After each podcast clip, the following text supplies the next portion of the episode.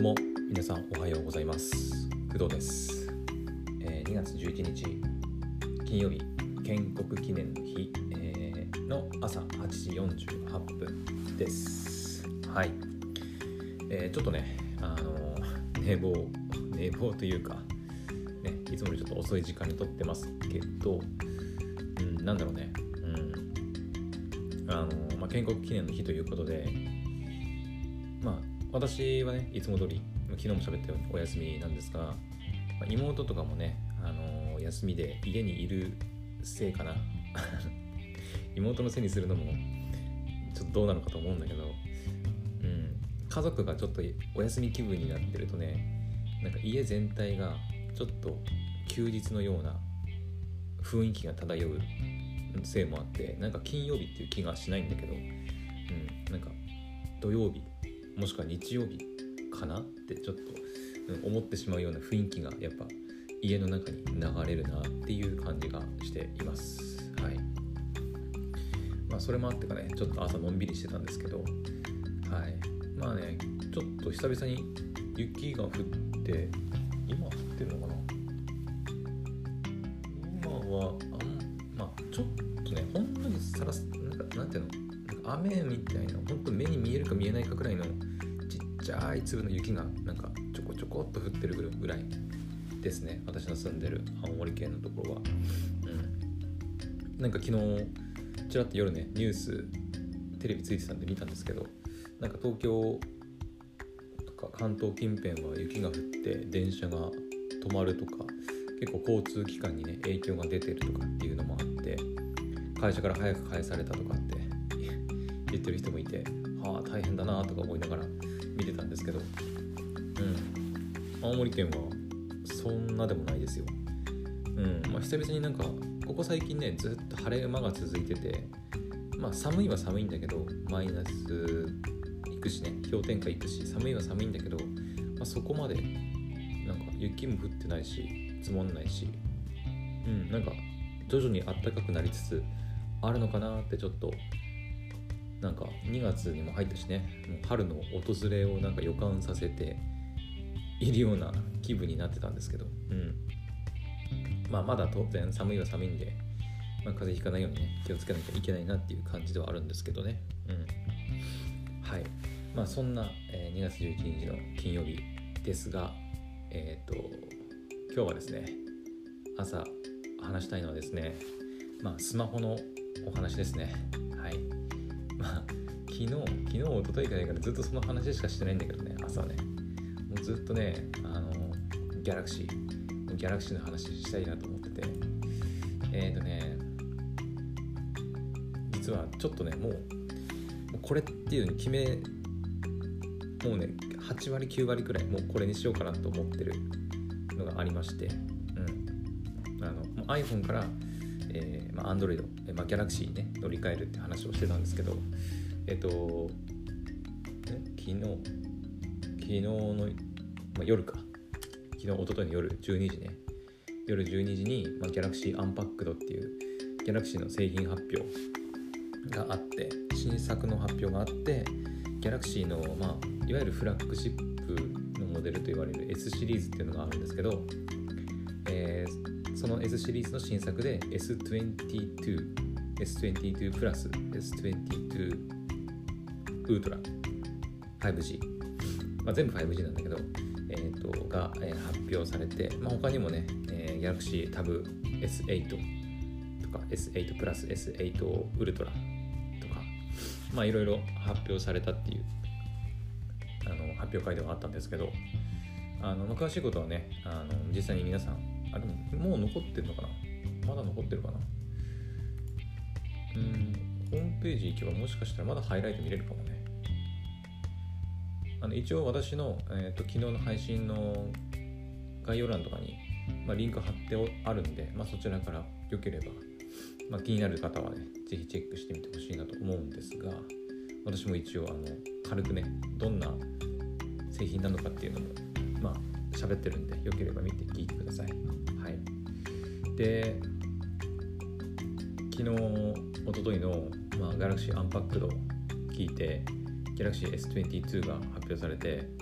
で前々からね情報がまリークされたりもしてたんで S22 が出るっていうのは知ってたしでどんなスペックなのかなっていうのを昨日見てねうーんと思ってどうする？買うか買わないかっていう問題があるんですけど。あの、まあ、もちろんその海外版の情報なんでまだ日本のドコモ au かな、うん、楽天はないと思うんだけどからまあ出るとしてえ、ー、とまあどこのキャリアでいくらで売られるのか、まあ、どういうスペックで売られるのかっていうのはまだちょっとね日本のキャリアでは分かってないんですけどえっ、ー、とまあ大まかなね S22 のスペック、うん、どれだけ進化したのかみたいなところが発表されていたので、まあ、それを見て買うか買わないかっていう判断をま下すわけに下すことになるんですけど、えーまあ、結論から言うと S22 はいら,、うん、いらないんじゃないかなと思ってます。はい。うん。まあ昨日ね見たえーとまあ、一応今も見てるんだけど えっとですねまずその S22 ウルトラそのまあ S シリーズの一番高いやつね。あのギャラクシーのノートシリーズがあの、まあ、なくなって S シリーズのウルトラにまあ統合されたような形になってで S ペンが付属してるやつなんですけど、まあ、あれに関してはもう、あの明らかに私にとからするとオーバースペックなんで、うん、13万円？まあドルドルで100 1199ドルだったかな。日本円で13万ぐらい。いやもうちょっと 14, 14万いかないかぐらいかだから日本版だと15万56万 ,6 万ぐらいいくんじゃないかなって予想はしてますけど。完全に、うん、いらないねこんなの、うん、でかいし、うん、ということで、まあ、私は前から S22 の、まあ、ノーマル、まあ、プラスじゃない方ね。をちょっとこう欲しいなって思ってたんですがえっ、ー、とねギャラクシーの S シリーズには S21 えっ、ー、と去年発表された S21 っていうのがあってでそれのさらに前の年に発表さ発表っていうか出された S20 っていうのもあるんですよ。S25G っていうのもあってで、まあ、その辺とねちょっと比較しながらえ、ー、と、まあ、S22、まあ、今年買うべきなのか、まあ、その日本のキャリアキャリアで発売された時もしくはそのうん海外版を買うべきなのかどうかっていうのをねちょっとね昨日いろいろ検討したんですよ、うん。まあ、スペック比較しながら。でえー、っとそうですね、まあ、比較検討した結果えー、S22 は別に手を出さなくていいんじゃないかなっていう結論に今はなってます。はい。で、うんとね、なんだろうね。まあその、おそらくそのバッテリーの消費のそのエネルギー効率的なところ、うん、その辺がすごい今あの良くなったギャラクシーなんかギャラクシーって結構その充電持ちが悪いっていうふうに今言われたりするらしくてで充電持ちが悪かったりその熱が結構ある熱を持つとかね言われたりしてるらしいんですけど、うんまあ、その辺がちょっと改善されたかなぐらいの感じですね、まあ、デザインはもちろんその、まあ、でも S21 と比べるとデザインはねほとんど変わってない気はします。私個人的には。うん。見た目そんな変わってねえじゃんって思っちゃいましたね。うん。まあカラーバリエーションとかはまあいろいろあるのかもしれないんだけど。うん。まあ見た目はねそんな S21 とは変わってないですね。で S20 そのさらに前の2020年に出て2020年か。2020年に出たシリーズに関しやつと比較すると、まあ、デザインはちょっと大きく変わってます。うん。まあ、カメラのデザインとか変わってますね。うん。で、S22 がディスプレイが6.1インチ。で、S21 と20はディスプレイサイズが6.2インチなんですよね。うん。あとね、解像度でいくと S20 が一番解像度高いんだよね。うんあの22と21は、えー、フラまあえーとね、フラットかな、うん、フラットのフル HD プラス。フラットの、H、フル HD プラスなんですけど S20 はえっ、ー、とクワント HD プラスですね。でしかも多分ねこれフラットじゃなくて、まあ、ちょっとエッジにあの画面のサイサイドがちょっと丸みを帯びててそこも全部ディスプレイになってるみたいなやつですね。うん。なのでまあ画質だけで言うと Galaxy S20 の方が、まあ、良いってことになるみたいです、はい、ただまあそのレビューガジェットレビューの人たちの話を聞いてるとまあクワッド HD プラスとフル HD プラスっていうふうに画質の画質の違いには上下はあるんだけどほとんど違いなんか見た目的な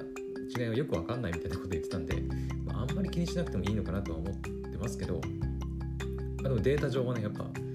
全然 S20 の方が画質がいいっていうことになりますね。はい。うん。あとちなみに S ペンに対し関してはどれも非対応になってます。うん。S22 シリーズでも、えーと、S ペン対応してるのは S22 ウルトラだけなんで、まあ、S ペンが使いたいんであればやっぱウルトラを買うしかないっていう感じですね。うん、あとはそうですね、重さ。重さもね、重さに関しては S21 が一番重いかな。うん。あ、でも、うん、同じかな。S22 と21はほとんど日本版だとちょっと重くなるらしいんで、うんまあ、大体同じくらいかな。うん、ただまあ S20 に関してが関しては多分軽いと思う。163g なんで、ちょっと軽めだね。うん。うんで、あとはカメラはまあ。まあ、カメラはね、明らかに多分ね、22の方がまあ絶対いいなとは思うね。おそらく。ちょっと私全然カメラの性能とか全然興味ないので飛ばしますけど、うん、カカメラのレビューとか全然見ないんで私ね。はい。飛ばします。でえーとそうだね。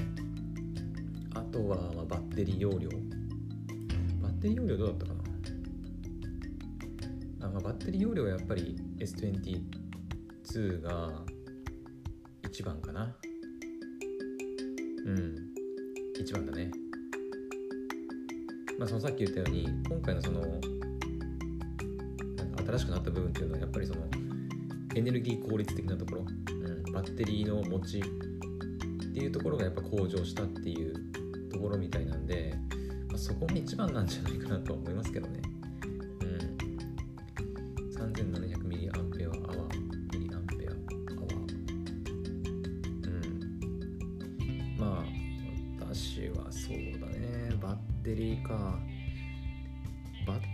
ねまあ1日普通に外ちょっと出かけてる間持つんであれば全然いらないも問題ないと思うんだけどね。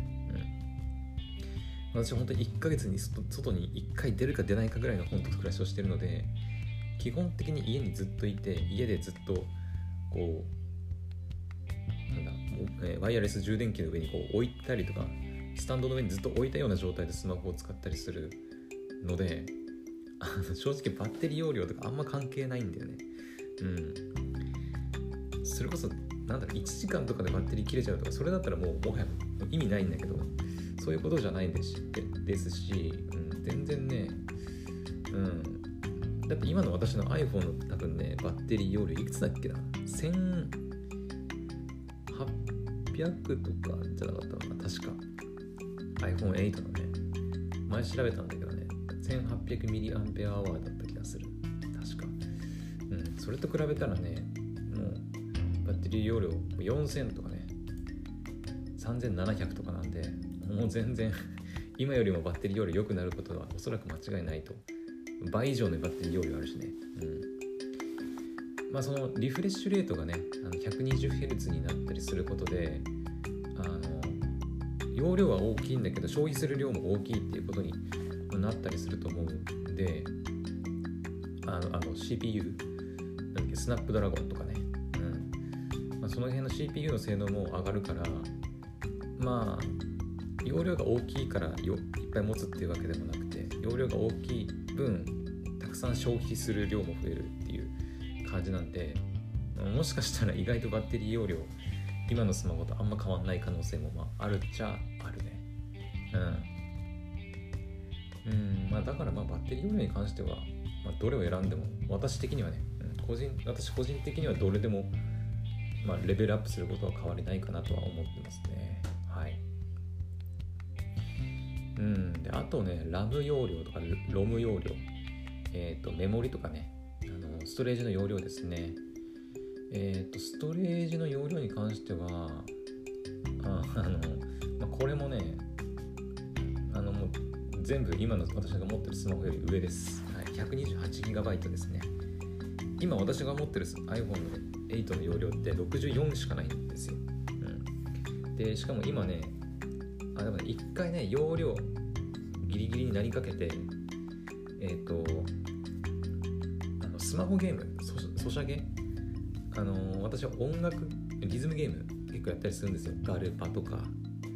あとラブライブやってないかな。バンドリとかもそうかな。うん。バンドリとかいろいろやったりするんですけど、まあ、そういうねスマホのゲームのデータが蓄積していくことによって結構ね容量食ったりしてたんですけどキャッシュをね削除することでもう一気にねバンって容量確保できたんで今もね64ギガのスマホですけど10ギガぐらい余裕がある 感じで使ってるんで、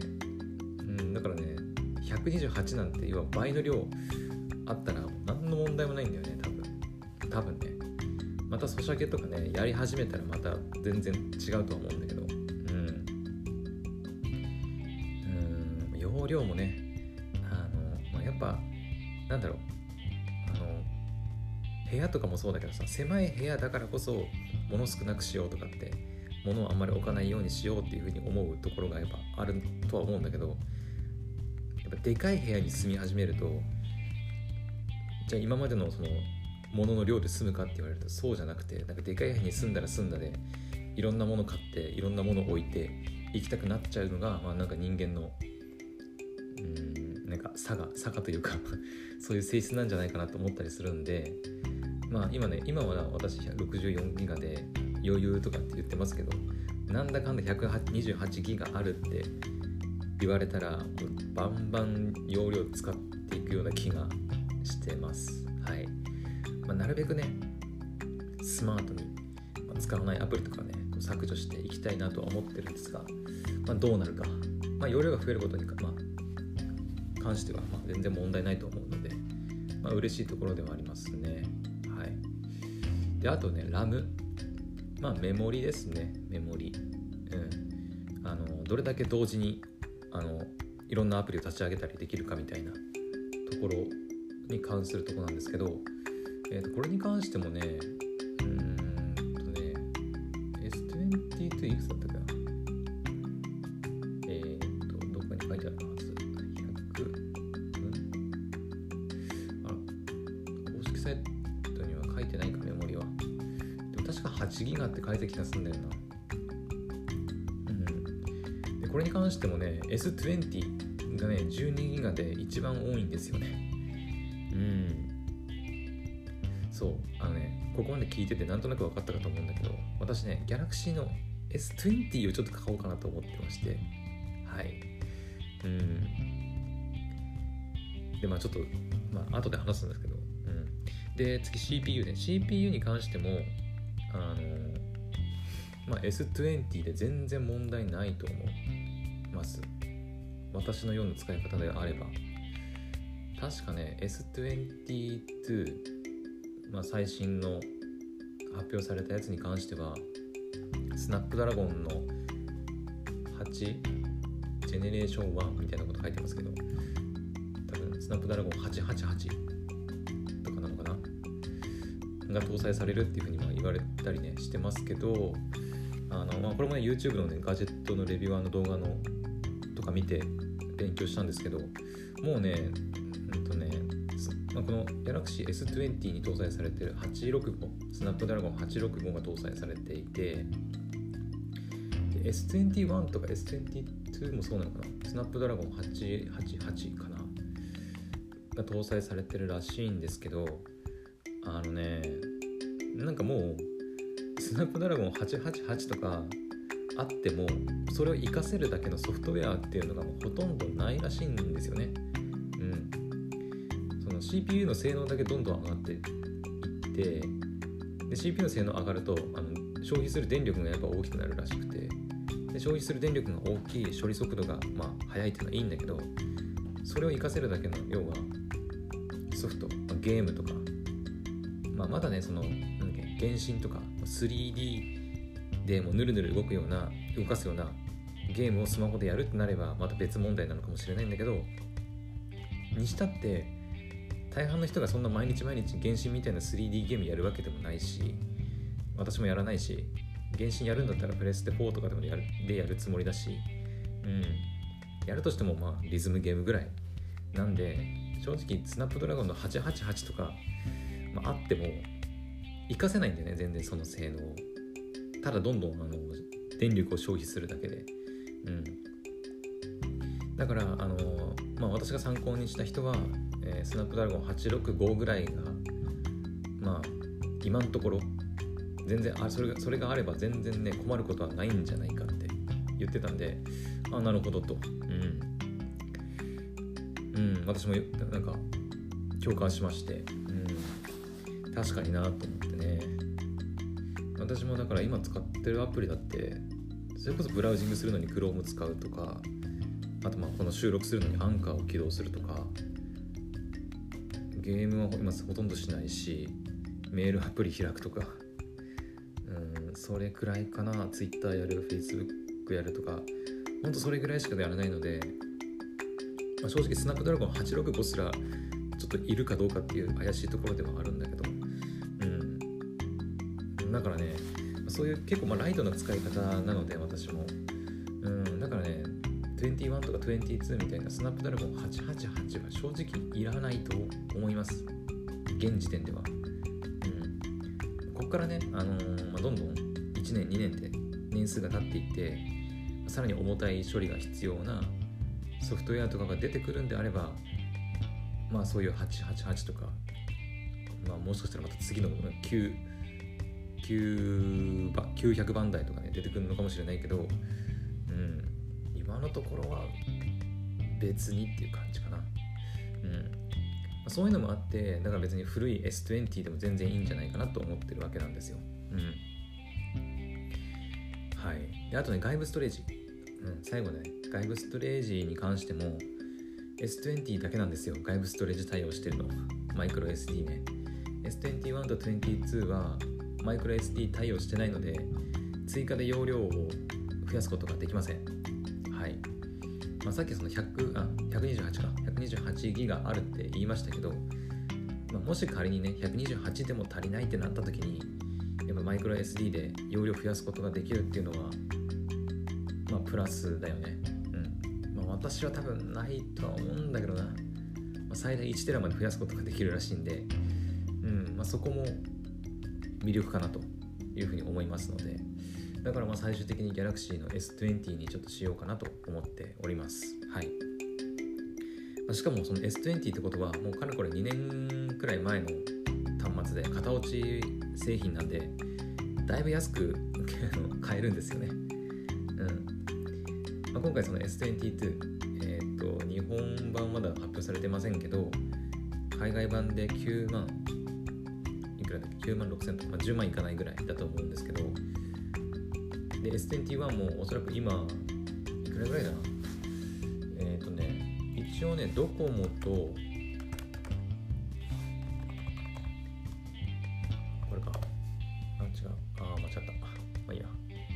えっと、ドコモとね au で多分ね Galaxy の S21 に関しては多分購入できると思うんですが今いくらだろうね？S21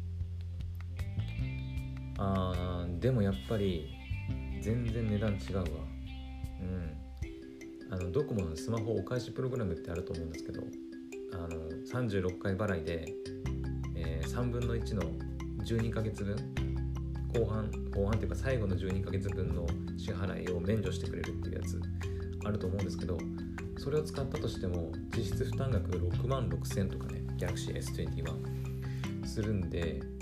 ってことはだからやっぱちょっとね一括支払いすると10万いかないぐらいか。本当に9万9792円。ドコモですね。うん。なのでやっぱ高いね。高い。S21 高い。今も高い、まあ、S22 がね多分出始めればもうちょっと下がると思うんだけど。うん。なんだけど、まあ、そんなこと言ったら S20 はさらにもっと下がるのかなっていう気もしてますけど。うん。であのね S20 がですね今ドコモでねめちゃくちゃお得に買えるんですよ。そうそれもあってもう S20 しちゃおうかなと思ってるんですね。うん。今ねなんかねキャンペーンかなドコモドコモオンラインショップね。au は S20 買えないんですけどそもそも。うん。買えないんですけど今ねえーと、オンラインショップ限定でこれはねアローズ NX9 かもしくは Galaxy の S25G を購入すると購入割引が、えー、適用されるっていうのが、はい、今やってましてあ他にもあるね。Xperia 52とかあとは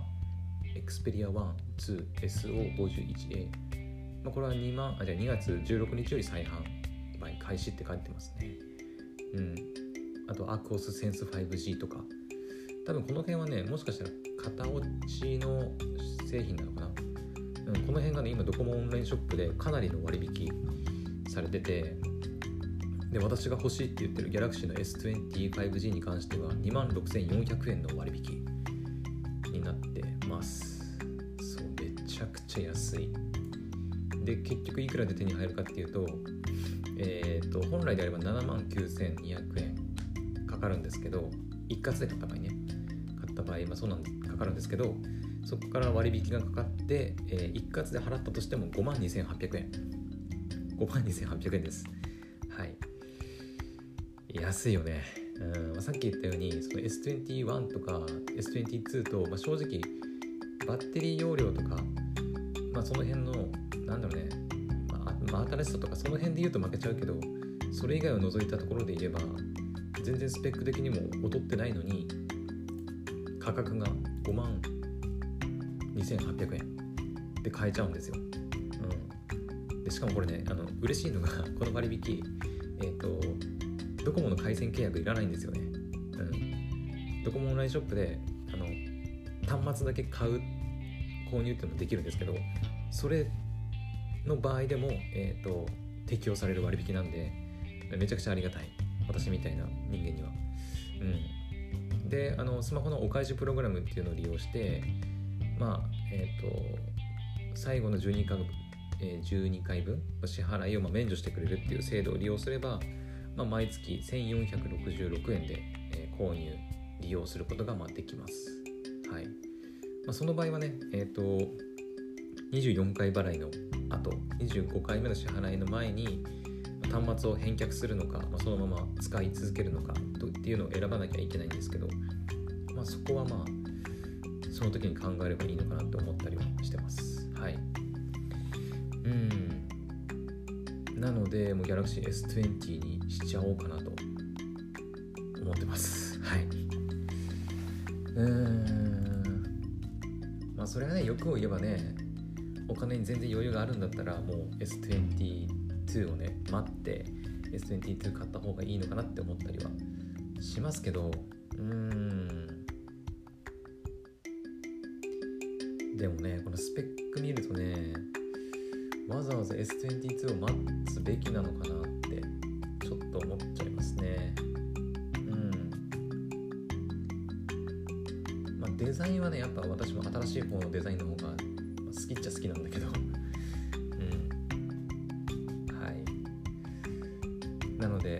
私工藤は今のところ9割ぐらいあの S20 にしようかなと思っております。はい。もしかしたらねもう今日のうちにも決断して今日の午後ぐらいの配信でね S20 ドコモオンラインショップでポチってみたっていう配信をやる可能性も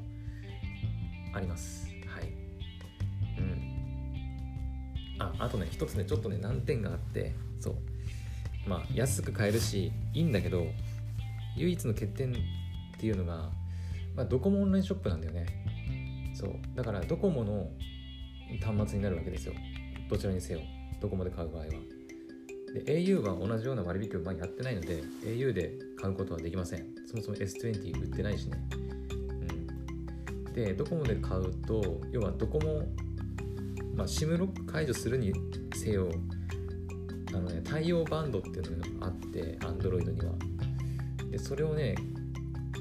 ちゃんとあの気にしておかないと使える SIM っていうのが結構限られてくるんだよね。Android って、うん、iPhone みたいに SIM ロック解除すればどこのキャリアでもなんか使えるようなものでもないらしくて。はい。そこがね一番問題で私前から言ってるように楽天モバイルを今契約してこの今収録してる iPhone8 も楽天モバイルのナノ SIM かな？を入れて使っているんですがえっ、ー、とですね Galaxy の S20 はね多分楽天モバイルの SIM 使えないんじゃないかなっていうところがあるんですよね。うん。だから買ったとしても最悪楽天モバイルが使えない。えっ、ー、とまあ電まあそもそも 4G、5G が使えるかどうかわからないしあと SMS あと通話楽天リンクの通話が使えるかどうかが分かりません。まあ、もっと詳しいこと調べれば分かるのかもしれないんだけどただえっ、ー、とそこの部分も、まあ、一度一応補えるとは思っていてなんでかっていうと私はこの今使ってる iPhone8 を売るわけじゃないんですよ。この iPhone と、まあ、今買おうと思ってる Galaxy S20 の2台持ちを考えてるんですね。うん。あくまで Galaxy S20 はまあなんていうのかな。うーんとメインというか何て言えばいいのかな。まあどっちかメインとかっていうつうんなんていうのまあ私のスマホ今ねもう iPhone8 だいぶ古いんでもう挙動もおかしくなってきてるんでやっぱ新しいスマホが欲しいっていうのがあってで Galaxy S20 をまあ買うじゃないですか。でまあブラウジングとかね普段使いはまあうんそっちでやればいいんだけどやっぱいざって時になんかその Galaxy S20 がなんか使えないとかさそれこそ SIM が使えなくて外に出かける時にあの 4G つながらなくて外でネットがつながらないっていう場合になったら困りますよね、うん、まあそのドコモ回線が使える格安 SIM を契約すればいいっていうことにはなるんだけどできればね私そんなに外出ないんで格安 SIM の契約もしたくないんですよ。月額400円とかまあそんなもんなんだけどでもお金払うことに変わりはないので月に1回外出するかしないかのために月額400円払うのって、まあ、ケチなのかな？ケチなんだろうなでもな。400円ぐらい払えよって思われるかもしれないんだけど400円とかね500円とかで全然安い SIM 契約でできるんだけど。うん。もちろんそういうなんか緊急事態の時とかね。なんかなんかあって Wi-Fi 家の Wi-Fi が繋がらない。で iPhone8 も繋がらないってなった時に SIM 契約してないとそのドコモのね Galaxy S20 だけあっても何にもできないんだけどね、まあ、そういうのもあるけどうんだからといって月額400円とかまあ700円ぐらいだったかな。月2ギガとか1ギガでね。うん払うのはちょっとなーって思っちゃうのもあって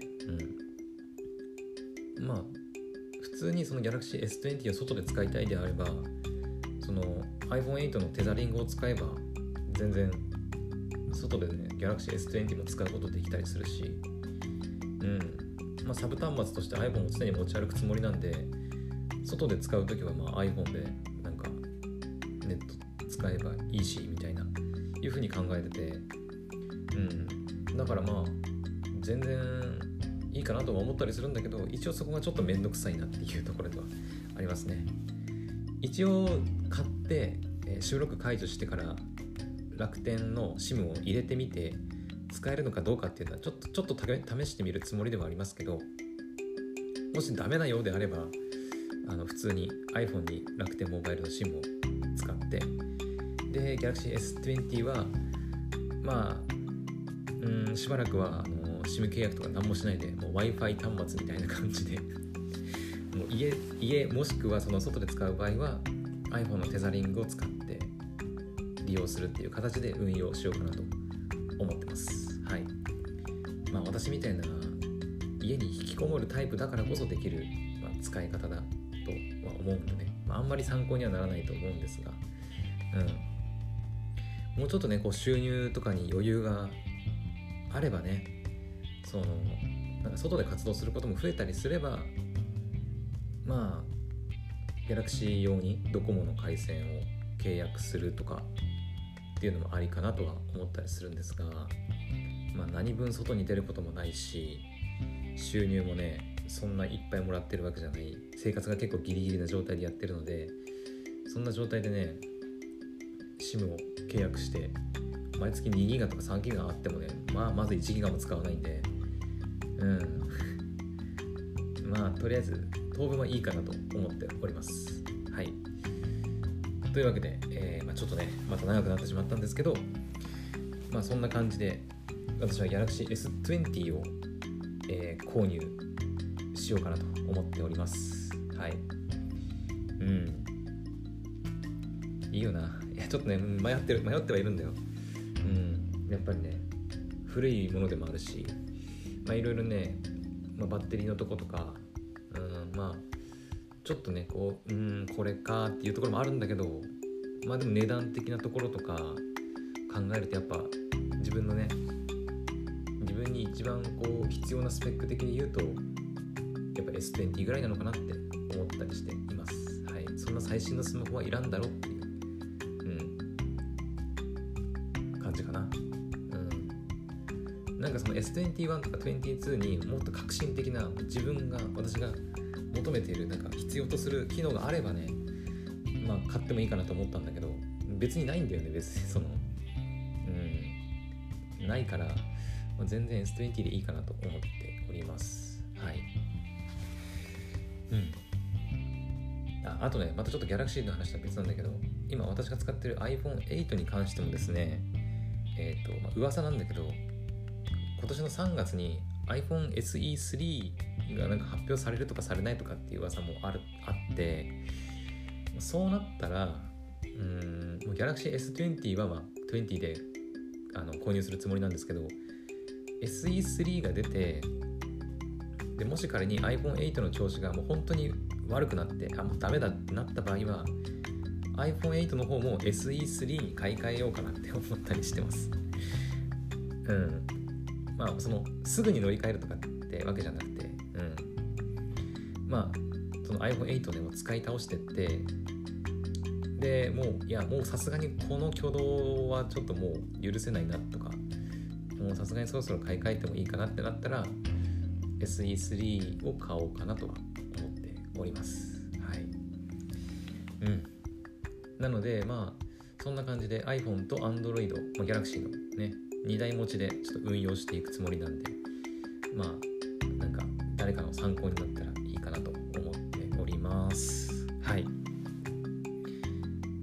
今日の午後ぐらいにねポチるポチれるかな。決断できればポチるんだけどまだちょっとうだうだ悩んでたらあの多分配信はできてないと思うので はい、ま、そういうことで、はい、お願いいたします。はい。というわけで、えー、今日の朝の配信はここまでにしたいと思います。それではまた次の配信でお会いしましょう。バイバイ。